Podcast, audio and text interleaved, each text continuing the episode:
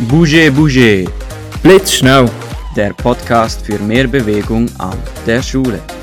Wir, fünf Sportstudierende der Uni Bern, stehen ein für mehr Bewegung im Schulsetting. Herzlich willkommen zur dritten Blitzepisode im Monat Januar. Ich will gar nicht groß daherreden, denn wir befinden uns mitten im Gespräch mit dem Kantonsschüler Sei und ich würde sagen, wir legen los mit dem zweiten Teil der Fortsetzung von letzter Woche. Genau. Jetzt, du bist ja im Gymnasium an einer Kantonsschule, also Sekundarstufe 2. Wo siehst du das größte Potenzial, um Bewegung in den Schulalltag bei dir jetzt zu integrieren? Bewegtes Lernen, ähm, man denkt ja, dass ähm, die Grundschüler, also Grundschulkinder vor allem, das eher brauchen würden. Aber wenn man so überlegt, sind die Sitzzeiten in den höheren Klassenstufen ja viel länger. Und ich glaube, dass die Jugendlichen dann das bewegte Lernen halt noch viel mehr benötigen als die jüngere Kinder. Damit wir alle vom Gleichen sprechen, unter bewegtem Lernen versteht man, wenn man beispielsweise Französischwörter lernt und dort ja, beispielsweise eine Kirche simuliert und dann steht wie ein Kirchenturm und gleichzeitig Leglis sagt, dann wäre das wie ein Lernen durchbewegen. Das könnte man wirklich auch im Unterricht integrieren. Ich nehme an, das wird auch nicht häufig gemacht bei euch an der Schule oder kommt nicht häufig vor. Nein, an der Schule nicht. Nein. Aber äh, eben das, was du jetzt angetönt hast, vor allem beim Vokabellernen. Ich habe schon bei, ich kenne das von einigen, also nicht von vielen, aber ein paar Kollegen, die das ausprobiert haben, äh, Franz oder Englisch, was auch immer, und sie sagen, das hat geklappt. Also ich selber habe das jetzt noch nie probiert. Sie, äh, sie haben eben gesagt, dass man sich das besser merken kann. Also vor allem, wenn man Sachen auswendig lernen muss. Also nicht nur bei den Vokabeln, auch irgendwie Bio oder Geschichte, also alles, was man vielleicht eher auswendig lernen muss. Schauen sich das an am Arbeitstisch und dann laufen sie ein bisschen im Zimmer rum oder im Wohnzimmer, wo auch immer. Und das hat ihnen geholfen, um die Sachen besser zu merken. Das heißt, das würdest du auch befürworten, dass das im Unterricht Teil davon wäre? Das wäre vielleicht eine Idee, genau, ja. Ja, mega spannend, super cooler Input. Und wie bereits du erwähnt hast, das sind die verschiedenen Sprachfächer, aber es geht wirklich auch in allen Bereichen. Mhm. Du hast bereits gesagt, in der Primarschule, in der Sekundarstufe vielleicht auch noch ein bisschen mehr, aber vor allem in der Primarstufe sieht man diese erhöhte Bewegungszeit noch besser und das ist wirklich ein sehr spannender Effekt, dass das dann im Jugendalter eigentlich abnimmt. Mich nimmt Wunder, wenn ich jetzt so einen jungen Mann, eine junge Person wie dich hier am Mikrofon habe, was könnte der Grund sein, dass sich Jugendliche immer weniger bewegen? Ja gut, also man kann sagen, dass es ähm, schon fast wie eine elektronische Revolution gegeben hat, ähm, weil eben schon, man gibt den Kleinkinder jetzt schon das Handy und mhm. von kleiner, also eben mein, bei meinem Beispiel äh, war es ja eben, wie ich gesagt habe, ich äh, war eher einer, der gerne draußen war. Ja. Ähm, und eben heute ähm, ist es ja so, achtjährige Kinder haben ein Handy.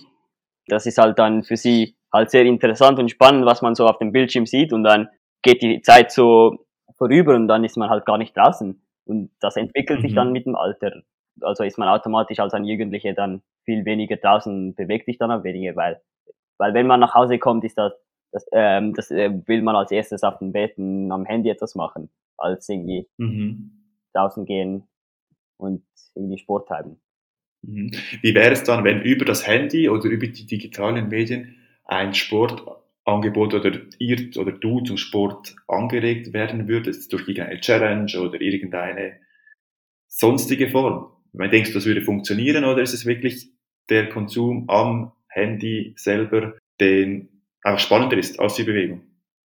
Also es gibt sicher Möglichkeiten, wie man Jugendlichen oder halt auch ähm, allgemein Kinder mit dem Handy zur Bewegung animieren kann. Es gibt ja Apps heutzutage, zum Beispiel Fitness-Apps am Handy, mhm. wo, also wo man ja halt sich bewegen kann, trainieren kann.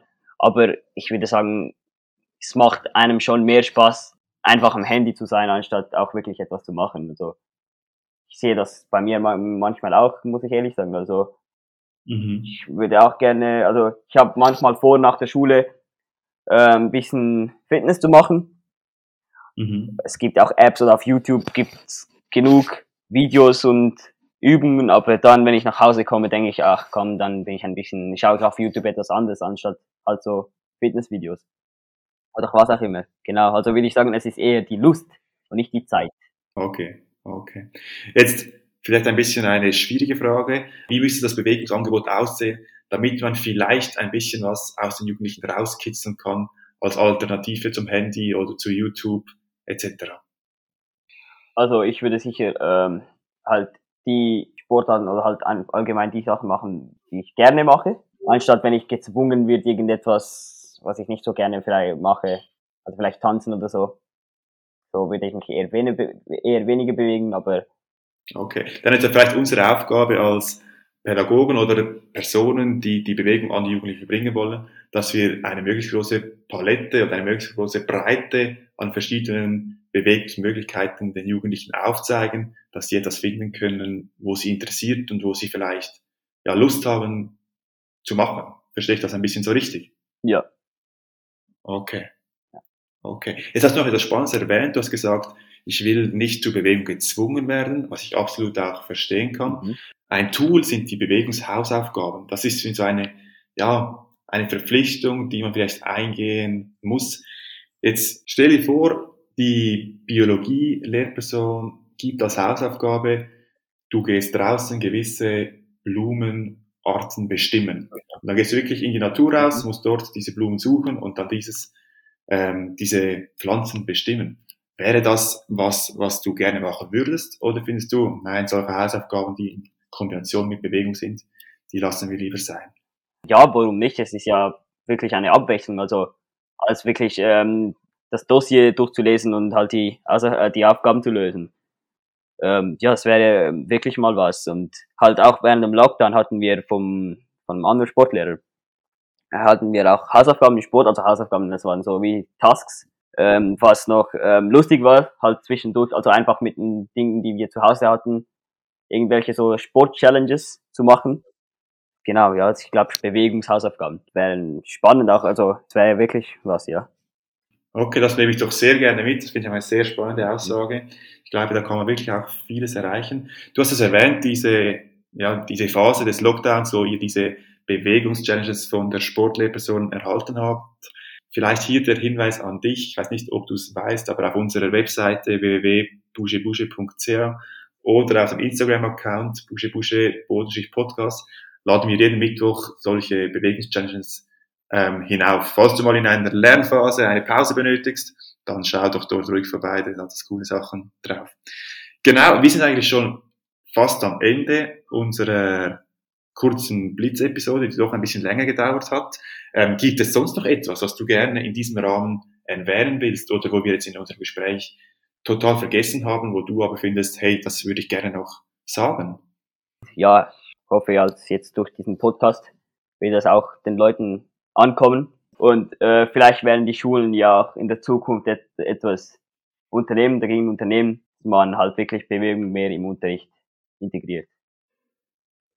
Mhm. Ja, zu hoffen wäre es. Es ist sicher nicht ganz einfach, hier alle Personen abzuholen. Aber ich denke, wenn wir einen kleinen Schritt nach vorwärts machen können, ist das äh, schon einiges, das wir hier erreichen können. Vielen herzlichen Dank, Sei, dass du hier die Zeit genommen hast und mit mir das Gespräch geführt hast. Und ja, ich denke, wir sehen uns sicher an der Schule bald wieder.